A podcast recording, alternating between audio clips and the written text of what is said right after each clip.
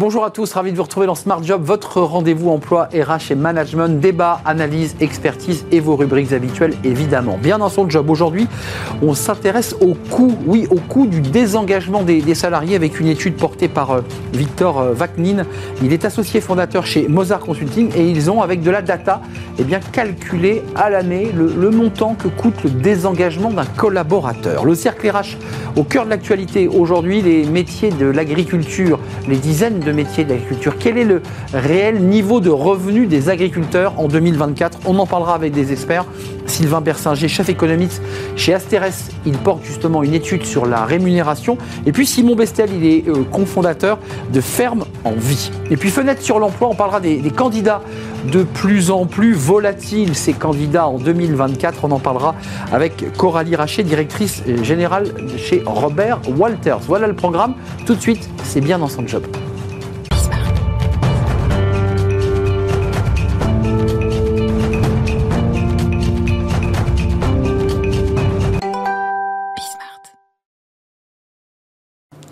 Bien dans son job, c'est un sujet dont on parle souvent en débat et dans cette rubrique Bien dans son job, le désengagement des, collaborateurs versus le bien-être des collaborateurs évidemment sur leur, euh, leur lieu de travail et leur engagement parce qu'on va en parler évidemment. Victor euh, Vatnin, ravi de vous accueillir, euh, associé fondateur de Mozart Consulting, filiale, alors ça a changé depuis peu mais en tout cas filiale d'Aesio Mutuel. Et de, de Territoria à Piscille. À Piscille. C'est un, un travail extrêmement méticuleux que vous avez fait. Commençons d'abord par sortir ce que j'imagine vous allez déposer sur le bureau des CEO ou des dirigeants. 13 250 euros par an et par salarié, selon l'IBET, euh, c'est le, coût du désengagement. Comment vous l'avez calculé, ce, chiffre qui est, impressionnant? Oui, alors donc c'est euh, pour rentrer par la seule porte que les dirigeants peuvent comprendre, c'est l'impact sur la productivité. Parce que des enquêtes et des baromètres et des sondages, il y en a pléthore, mais elles n'ont aucune valeur. Excusez-moi, mais c'est un peu le, scientifique qui parle. Elles n'ont aucune valeur parce que c'est du déclaratif. C'est comme si vous alliez chez le médecin et qu'il vous demande, prenait pas de mesures, il faisait pas d'analyse, il ne regardait pas l'impact sur votre santé, et après il vous écoute. Voilà. Donc euh, qu'est-ce qu'on fait? On va calculer les risques, les risques de productivité. Il y a trois risques de productivité qui sont dans le code du travail, un risque de santé, de sécurité, mmh. d'employabilité. Les gens sont pas là ou ne sont plus là. C'est à cause du travail et uniquement à cause du travail. Donc ce sont les arrêts maladie Pas tous. Pas tous les arrêts de ce qu'on appelle les risques professionnels, accidents du travail, maladies professionnelles, et puis les sorties non économiques. C'est-à-dire pas les sorties, je fais un plan social parce que je Rupture conventionnelle. Pardon Rupture conventionnelle. Exact. Rupture, licenciement non économique, plan, euh, sortie en période d'essai, démission, que l'on pondère également en fonction de, bah, il peut y avoir d'autres raisons pourquoi les gens partent. Donc c'est un modèle, euh, un modèle statistique qui pondère les risques, qui leur attribue de ce qu'on appelle des coûts cachés, parce que quand quelqu'un n'est pas là, on n'est plus là, vous avez des, des, tas de coûts cachés. Tout ça, c'est ce qu'on appelle le management socio-économique, l'approche socio-économique du travail, et ça donne ce coût-là à partir des données nationales. Il n'y a aucun, aucun, aucune, il y a pas de questionnaire, il n'y a pas un sondage. C'est pas des, votre impression. Euh, et je, je vous donne 50% des gens qui ont répondu ça. Ce sont des données nationales publiées par, des, par le ministère du Travail. Agrégation de data. Agrégation de données, c'est de la data science modélisée et puis surtout cartographiée sur tous les secteurs économiques. Euh, management socio-économique, c'est ce que vous évoquez. Oui d'où vient le problème Parce qu'une fois qu'on a posé sur le bureau d'un dirigeant, voilà, ça vous coûte 13 250 euh, euros par salarié. Les dernières données nationales. Ça, c'est nos données. Voilà. Euh, vous lui dites comment vous analysez le problème et vous, j'imagine que vous avez aussi le remède à la ah, maladie. Bravo, bravo. C'est-à-dire pour, euh, vraiment que la personne, pour bien connaître le sujet, c'est comme pour un malade, toujours pareil, si vous connaissez pas sa maladie, vous pouvez pas le mettre en santé. Donc il y a un modèle pour mesurer le désengagement, le cartographier, D'accord Le localiser, parce que vous pouvez avoir des unités de travail sur lesquelles tout se passe bien. Vous pouvez avoir deux directions qui font le même boulot pour les mêmes clients et avec des résultats de productivité différents. Ça, c'est le management hein, qui est. Eh ben voilà, vous voyez vous voyez quand vous commencez à poser les cinq why, les cinq questions. C'est mon côté journaliste. Non mais c'est le meilleur, c'est un des meilleurs côtés parce que vous questionnez euh, vous questionnez successivement. Une fois que vous avez localisé, bah, vous savez où ça se passe, et vous avez envie d'agir parce que vous comprenez mieux le problème. Mais après, vous avez un autre, euh, un autre outil pour justement travailler les, les leviers d'engagement.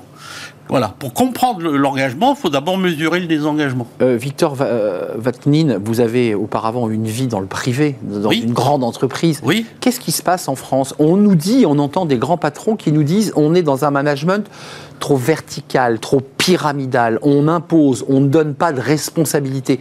Est-ce que ça, c'est un élément aussi qui fait partie d'une des causes du désengagement? Alors, c'est un élément, mais euh, prudence. Quand vous partez sur des, solutions comme ça génériques, euh, ben déjà vous enlevez l'envie de comprendre ce qui se passe. Chaque entreprise est différente, hmm. les secteurs sont complètement différents. Alors, je vais vous donner un exemple d'actualité parce que j'ai vu que vous avez un autre sujet tout à l'heure sur l'agriculture. Hmm. Sujet au cœur de l'actualité. Très bien.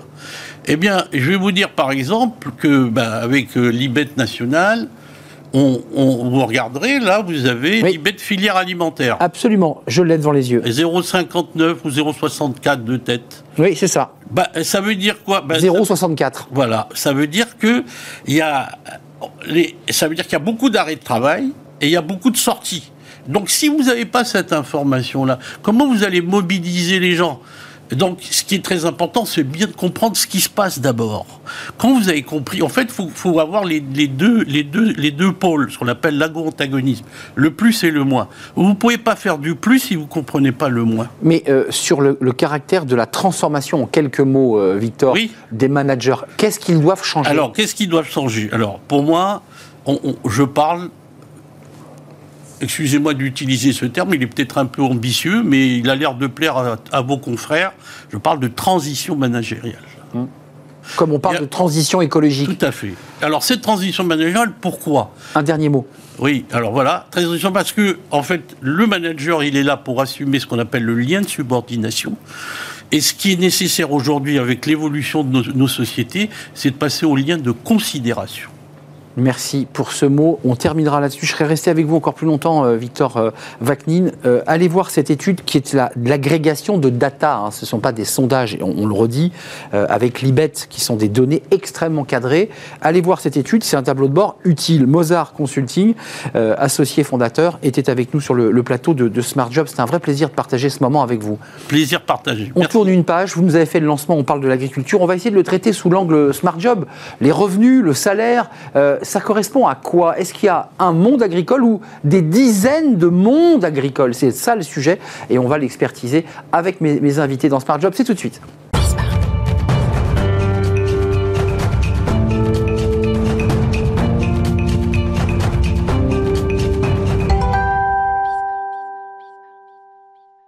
Le cercle RH, le débat de Smart Job pour parler de l'agriculture. Alors pas pour parler des manifestations, euh, de l'actualité chaude, non, pour s'intéresser aux revenus.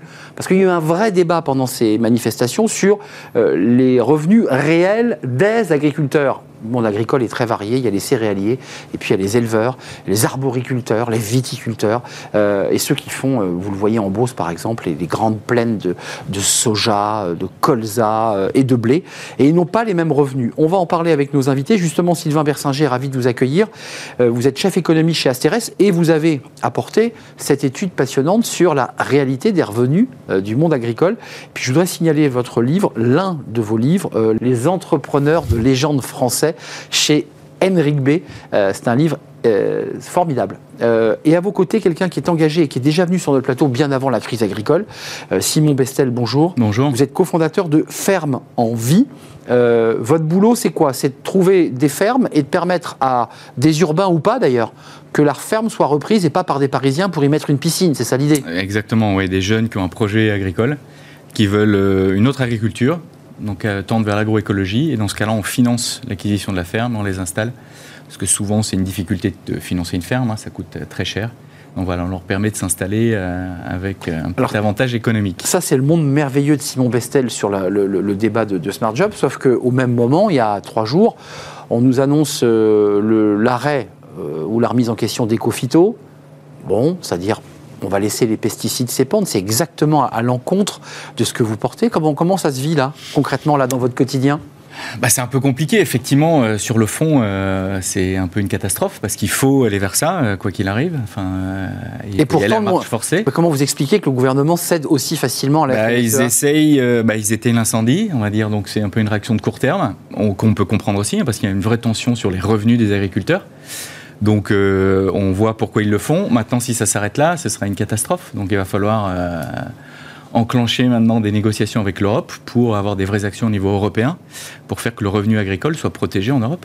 D'accord. Et, maintenir, vous êtes favorable au maintien des cofito et voire même de l'accélérer Bien sûr, il faut même l'accélérer, aller beaucoup plus loin. Maintenant, euh, oui, il y a un déséquilibre aujourd'hui entre le revenu qu'on peut tirer de l'agriculture et les contraintes euh, qu'on met aux agriculteurs. Sylvain Versinger, votre étude, niveau de vie des agriculteurs, l'importance des revenus non agricoles, on en parlera aussi parce qu'il y a aujourd'hui beaucoup d'agriculteurs qui mettent des panneaux solaires, qui ont des compléments de revenus, on le met de côté, mais votre, votre thèse, et c'est très bien expliqué, d'abord c'est qu'il y a une baisse évidemment des revenus, mais ce n'est pas les mêmes revenus quand on est grand céréalier des plaines de Beauce que quand on est éleveur dans le Larzac ou, en Ardèche, puisque je crois que vous êtes d'Ardèche. Oui, non, mais c'est sûr qu'on dit souvent les agriculteurs, la crise du monde agricole, les revenus, euh, les revenus agricoles. rien dire. Mais alors, disons qu'on fait des moyennes sur des réalités très différentes. Hein. On sait par exemple que les éleveurs ont des revenus en moyenne beaucoup plus faibles que les, que les céréaliers. Et on, a aussi des chiffres sur l'écart en fait des revenus.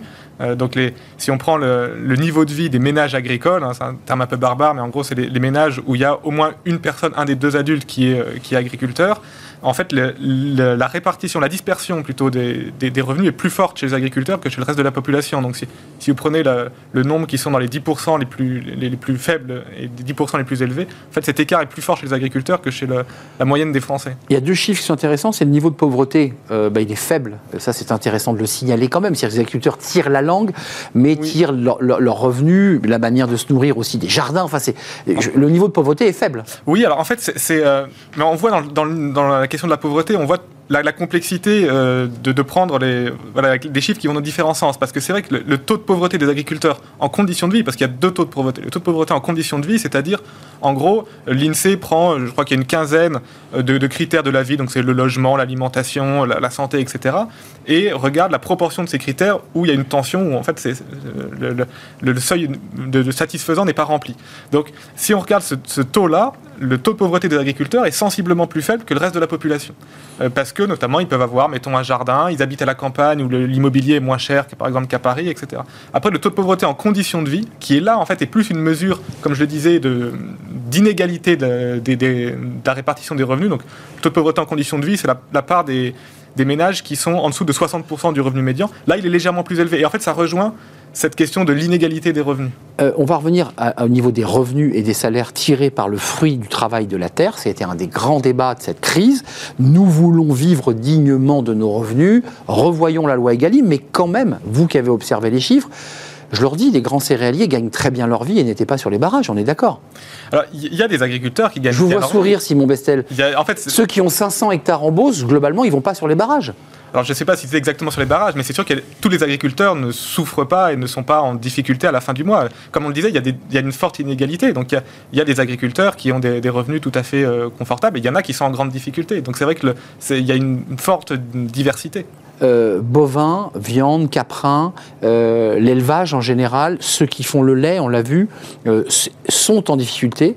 Pour le reste, euh, bah, le maraîchage, l'horticulture, la viticulture, euh, les, grands céréaliers, comme on les appelle, tout va bien. C'est qui les personnes qui poussent la porte de, votre euh, structure pour s'installer? Qu'est-ce qu'elles veulent faire?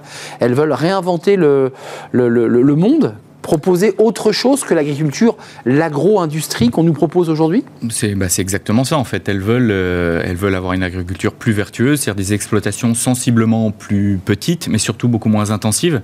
Donc que ce soit en élevage ou en grande culture ou en maraîchage. Hein.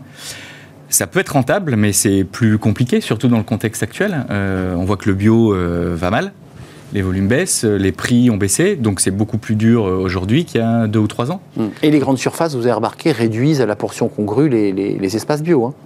Bah oui, ça se vend moins bien, donc elles réagissent très très vite. Mais quand même, pour en revenir à nos histoires de, revenus, euh, il y a un réel problème de revenus selon votre étude chez, dans le monde agricole, ah. parce que c'était une des causes principales. D'autres disent, c'est pas que ça, c'est un problème aussi de reconnaissance, de respect du travail. Bah, j'ai envie de répondre oui et non, et je vais rebondir sur cette question de reconnaissance, parce qu'en fait, quand on prend les revenus donc des ménages agricoles, hein, donc le, revenu disponible, c'est-à-dire ce qui reste pour consommer, des ménages où il y a au moins un agriculteur ou deux. En fait, grosso modo, il est équivalent au reste des Français. C'est-à-dire, c'est combien? Alors là, les, derniers chiffres de l'INSEE, c'était 22 000 euros, mais c'est en à l'année. Hein. Oui, mais c'est en niveau de vie, donc c'est pondéré par la composition des ménages. Donc ça ne veut pas forcément dire on a 22 000 euros sur son, sur son compte bancaire. Hein. Mais ce qui est, ce qui est très intéressant, c'est qu'en fait, dans les ménages agricoles, le, le revenu tiré directement de l'agriculture et n'est pas la majorité. C'est à peu près un gros tiers. En fait, la majorité des revenus des ménages agricoles, c'est des revenus salariaux. Donc c'est soit l'agriculteur qui a un emploi salarié en parallèle, ça arrive, soit c'est le conjoint. C'est ça. Souvent la femme, hein, parce que c'est souvent assez, assez genré, les agriculteurs sont majoritairement des hommes. Et donc en fait, les agriculteurs, au bout du compte, en, en moyenne bien sûr, ont, un niveau de vie à peu près comparable au reste de la population, mais ils ont ce niveau de vie comparable grâce à des revenus annexes, notamment le salaire du conjoint, ou vous, vous le pariez, ça peut être des photovoltaïques, ça peut être on a un gîte qu'on loue, ça peut être des, revenus annexes. Et ça, ça crée un sentiment aussi de j'arrive pas à vivre de mon travail, parce que oui, je boucle mon mois et voilà, j'arrive. Mais pas de la passion pour laquelle. Mais, pas directement du travail. Et ça, ça, se ressort très clairement des chiffres. Euh, juste un mot, euh, une question technique, parce que là, on voit qu'il y a le revenu qui, est stable, effectivement, ces chiffres, 22 hein, 210 contre 21 480, ça c'est les chiffres terrestres. Mais on a entendu aussi quand même qu'un nombre d'agriculteurs qui travaillaient avec les produits chimiques, les intrants, avaient vu les prix de ces intrants progresser, ce qui fait qu'évidemment, mécaniquement, ça fait en plus baisser leurs leur euh, revenus. J'imagine que vous portez ce discours en disant, mais moins vous mettez de produits chimiques euh, très chers, plus vous allez dégager de revenus. Enfin, ça me semble assez logique. complètement, et c'est pour ça que je dis que même dans le bœuf, il y en a qui s'en sortent euh, toujours bien, parce que justement, ils maîtrisent parfaitement le coût de leurs intrants, ils n'en ont quasiment pas. Donc même avec une baisse euh, relative du prix de vente, euh, bah, ils arrivent toujours à, vivre de leur activité. Donc effectivement, je pense que dans l'avenir, ça va, ça va devenir aussi un choix euh, d'aller vers plus d'agroécologie et moins d'intrants parce que les intrants sont condamnés à, grimper. À Mais encore une fois, je ne veux pas insister lourdement, vous voyez bien que c'est tout à fait orthogonal avec ce qu'on entend dans les médias mainstream qui nous disent on arrête les éco-phytos, on remet du gazole à un prix non détaxé. Enfin, ça va à l'encontre, on est d'accord. Pour vous, c'est purement conjoncturel. C'est, on a éteint l'incendie. Ça ne règle pas le problème. Ça règle pas le problème. Et si on ne fait pas quelque chose au niveau européen, encore une fois, euh, pour, euh, par exemple, euh, revoir l'accord Mercosur qui va ouvrir mm. grandement les frontières aux importations. Amérique du Sud. Voilà, sur l'Amérique du Sud, bah, le problème va perdurer et je ne vois pas comment on peut sortir du coup des pesticides s'il faut vendre toujours à un coût plus bas les productions agricoles. Euh, vous, ouvrez quand même, parce qu'on parle de l'Europe, il y a la guerre en Ukraine, et vous ouvrez euh, une partie de cette note sur les importations agricoles d'Ukraine, une menace difficile à estimer, donc là, vous ne prenez pas de risque. Euh, elle, a vraiment, elle menace vraiment nos poulets français, cette, euh, parce qu'on voit bien quand même, il faut, rappeler à ceux qui nous regardent que l'Ukraine est amputée d'une partie de son, espace agricole parce que bah, parce qu'il y a la guerre. Non, c'est vrai que la question des importations ukrainiennes, alors je le dis un peu dans la note, elle n'est elle est pas facile à traiter, quoi, à avoir une idée précise, parce mm. qu'en fait, alors il y a des chiffres euh, Eurostat, hein, mais selon qu'on prenne des chiffres en valeur ou en volume, c'est pas forcément la même chose, et il y a des variations très importantes. Il y a une question aussi très importante, c'est qu'on a vu une hausse des importations agricoles ukrainiennes en Europe. Ça, voilà quels que soient les chiffres qu'on prend, on le, voit. Mais la question euh, très importante, c'est est-ce que ces importations ukrainiennes se font ou pas au détriment, Voilà, si, on importe d'Ukraine un, produit qui avant venait du Brésil ou de je ne sais où, pour l'agriculteur français, ça ne change pas forcément grand-chose. Et ça, c'est très dur à voir dans les chiffres parce qu'il faut croiser des chiffres qui, font des, qui ont des très fortes variations mensuelles. Et les, commerces agricoles peuvent aussi varier selon les bonnes ou mauvaises récoltes. C'est vrai. Vous pouvez avoir plus d'importation d'exportation selon. Et le cours va monter. Enfin, et en plus, mécaniquement, le cours. Et il y a des impacts sur le cours. Avant de nous quitter, parce que je m'adresse à l'économiste et à celui qui a les pieds dans la glaise, ce qui ne veut pas dire que Sylvain Bersinger n'a pas aussi les pieds dans la glaise de temps à autre, mais la grande distribution, l'espèce de rapport très monopolistique à une relation d'un produit, je pense au lait, euh, je pense à certains produits agricoles, où euh, les centrales d'achat vont faire baisser les prix en dessous du prix de, fabrication. C'est tenable ou est-ce que vous dites à vos agriculteurs invente un autre modèle euh, économique, vend sur place à la ferme, trouve des filières différentes Qu'est-ce que vous leur proposez? Bah nous, à notre échelle, comme on est relativement petit, donc on concerne un nombre limité d'agriculteurs, évidemment, c'est plutôt le discours qu'on tient, retrouver, euh, maîtriser vos filières de distribution et de vente. Clairement. Maintenant, pour euh, résoudre la problématique de l'agriculture à une échelle euh, nationale ou européenne, forcément, il va falloir qu'il y ait une transformation aussi de la distribution. On ne fera pas sans eux pour avoir un impact massif sur l'agriculture euh, à l'échelle européenne. Parce que j'attends la note Astérès sur, euh, bah, effectivement, à l'aune de la crise agricole, le discours de la grande distribution, qui est venu largement sur les plateaux de télé, expliquer qu'elle avait qu'un seul objectif, c'est de vendre le moins cher possible pour les consommateurs. Mais le monde agricole disait tout à fait l'inverse sur les barrages. C'est vrai qu'il y a une contradiction, euh, ou en tout cas une, euh, deux, données un peu contraires, qui sont d'un côté, on veut des revenus plus élevés pour les agriculteurs, et d'un autre côté, on a une, inflation alimentaire très forte, là elle se calme un peu, mais elle est toujours très forte, avec des ménages qui disent j'arrive plus à remplir mon caddie. Et c'est vrai qu'il y a, pour le gouvernement qui est au milieu de ça, je reconnais que c'est pas facile de concilier bah, euh, la chèvre et le chou. Pour l'agriculteur qui fait de la polyculture, parce que j'imagine que vous avez aussi beaucoup de personnes qui s'installent en faisant de la polyculture, il y a un petit peu de, céréales, mais aussi de l'élevage, enfin c'est ils, vont, ils font leur salade à 0,25, ça leur coûte 0,25, euh, ou 0,30, on leur achète à 0,25 ou à 0,30. Enfin, comment on fait pour vivre là? Comment, comment on fait euh, concrètement? On ne vit pas.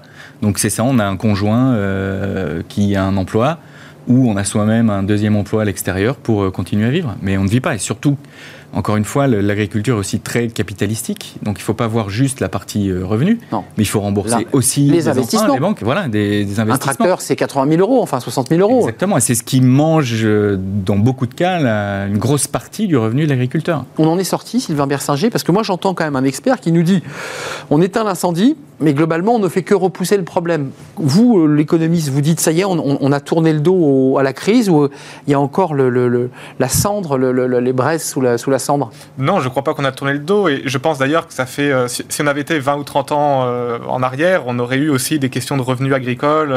moi, je viens d'un milieu agricole, quand j'étais gamin, il y a 20, 25, 30 ans, j'entendais aussi mes parents parler des revenus agricoles, et je pense qu'il y a 50 ans, c'était le cas aussi, et peut-être même il y a 100 ans. Donc non, je ne pense pas qu'on est... alors, le gouvernement a pris quelques mesures, bon, comme vous disiez, pour éteindre l'incendie.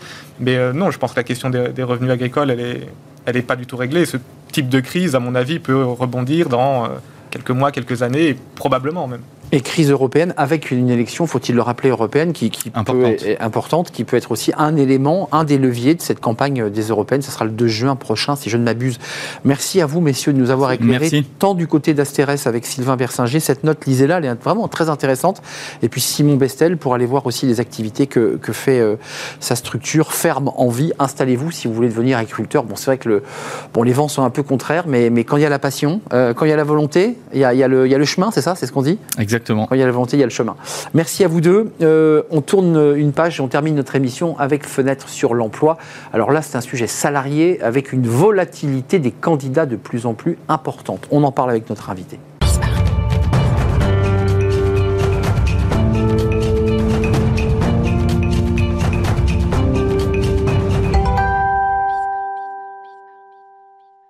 Fenêtre sur l'emploi, j'évoquais la, volatilité des candidats en 2024. Éclairage avec euh, Coralie Raché. Bonjour Coralie. Bonjour Arnaud. Ravi de vous accueillir, directrice générale chez Robert Walters. Parfait. je l'ai bien fait cette fois-ci. Euh, c'est intéressant quand même de, revenir sur cette notion de, candidat euh, volatile. Qu'est-ce que vous appelez un candidat volatile? Il ghost, il vient pas, il, vient et il s'en va? C'est quoi le, concept? Le, concept de la volatilité vient rejoindre le contexte de la fluidité du marché de l'emploi, en fait. C'est euh, un terme qu'on a beaucoup utilisé cette année parce qu'il y a eu beaucoup de refus d'offres, qu'il y a eu beaucoup de tensions euh, pour clôturer des deals.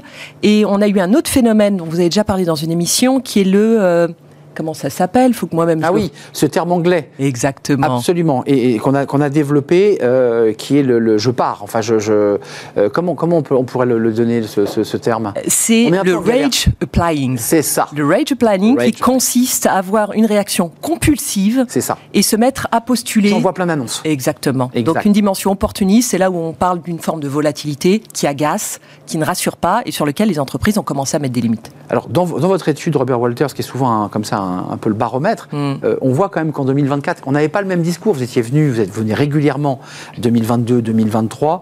Là, euh, les, entreprises ne seront plus prêtes à tout pour recruter. Ça, c'est vachement intéressant. Oui, exactement. C'est-à-dire y a une, voilà, on, stabilise les choses. On a une forme de rééquilibrage. Euh, on a parlé de d'euphorie, de chiffres records les dernières années, de d'inflation de rémunération. On avait des cas vraiment très étonnant au-delà du marché. Et cette année, il y a eu un ralentissement. Euh, il y a eu des entreprises qui ont eu le courage de mettre des limites. Euh, ça posait un certain nombre de, problématiques de jouer cette inflation. Euh, et d'ailleurs, ça a été adapté aussi dans les processus de recrutement.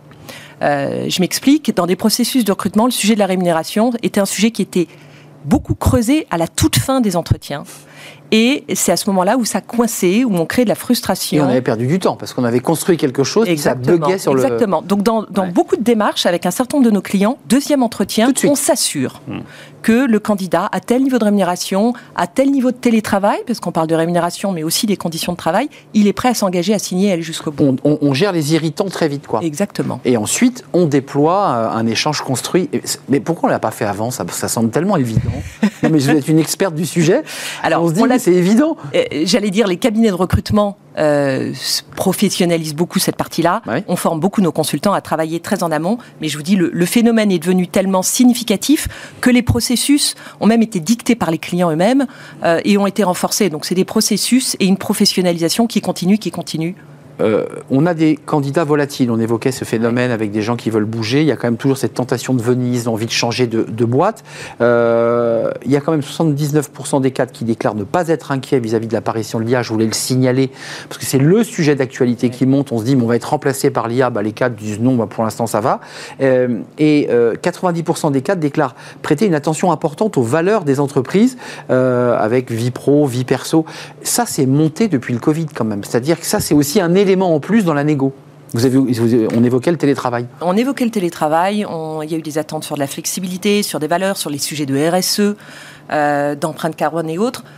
Néanmoins, notre réalité, c'est que, au bout du bout, la première des priorités, la première raison de refus ou de changement de poste, ça reste la rémunération. Et cette année, 2023 euh, et début 2024, n'y déroge pas. Donc, euh, Il y a un petit coup de frein sur les hausses de salaire. J'ai vu hein, les échos publient, on sera à 3,6 je crois. Ouais, euh, plus bas que, que, ce qui avait été espéré. Hein. Espéré, exactement. On est en train de produire une nouvelle enquête, mais nous, on avait estimé 4%, et effectivement, peut-être que ça sera un peu en deçà, sauf à parler de la prime de risque de ces candidats qui prennent le risque de changer de poste. Et là, on parle plus de 15% d'évolution de, salaire. Sur ce plateau, il y a quelques temps, pendant le Covid, vous étiez venu nous éclairer aussi sur, euh, sur l'état du, marché de l'emploi. Et je vous avais posé cette question.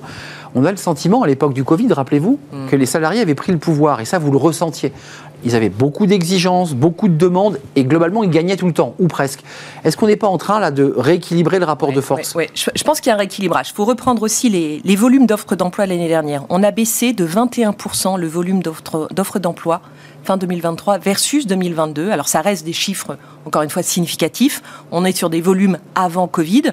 Euh, donc ça vient quand même créer une forme de rééquilibrage, même si, euh, encore une fois, on reste nous très optimistes et positifs sur le marché de l'emploi euh, début 2024.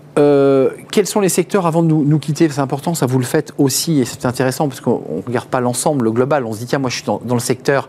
Euh, c'est quoi les secteurs qui aujourd'hui vont tirer leur épingle du, jeu en 2024 bah, Je vous invite à aller donc sur le site Robert Walters, consulter la grille de rémunération des secteurs, même si dans les grandes lignes, ce sur quoi on insistait euh, dans nos communiqués de presse, c'était surtout des fonctions, les fonctions régaliennes, en direction financière, direction juridique, exactement, l'informatique toujours, même s'il y a eu une, petite baisse et un rééquilibrage. Euh, plus 7 en finance. Oui. Euh, achat supply chain, plus 4. C'est intéressant parce que là, il y a aussi de forts besoins. Et ça, c'est très intéressant euh, ce qui revient au débat du bien-être et de l'équilibre euh, au travail, ressources humaines, mm. moyenne des augmentations de prévision, plus 5. Juste avant de nous quitter, ça veut dire que là, les entreprises se disent, si on veut garder nos collaborateurs, on parle de recrutement, mais si on veut les garder, il faut mettre le paquet. Il faut soigner nos, nos, nos, RH, nos DRH, je sais que vous en recevez beaucoup, euh, qui vivent des périodes très challenging et qui doivent travailler rétention, attraction dans un monde qui est toujours plus volatile. Euh, donc oui, il faut soigner, chouchouter nos, RH. Coralie Rachet, merci. merci Étude Robert Walters réalisée sur plus de 1400 cadres et entreprises, donc ce qui donne quand même une, température et une photographie extrêmement précise. Allez sur le site, puisque maintenant c'est numérique. Merci. Avant on l'avait en papier. Merci Coralie, directrice générale de Robert Walters. Merci d'avoir euh, clos cette émission avec moi. Merci à vous, merci de votre fidélité. Évidemment, je vous retrouve très prochainement pour une nouvelle émission de Smart Job. Je vous dis à très bientôt. Bye bye.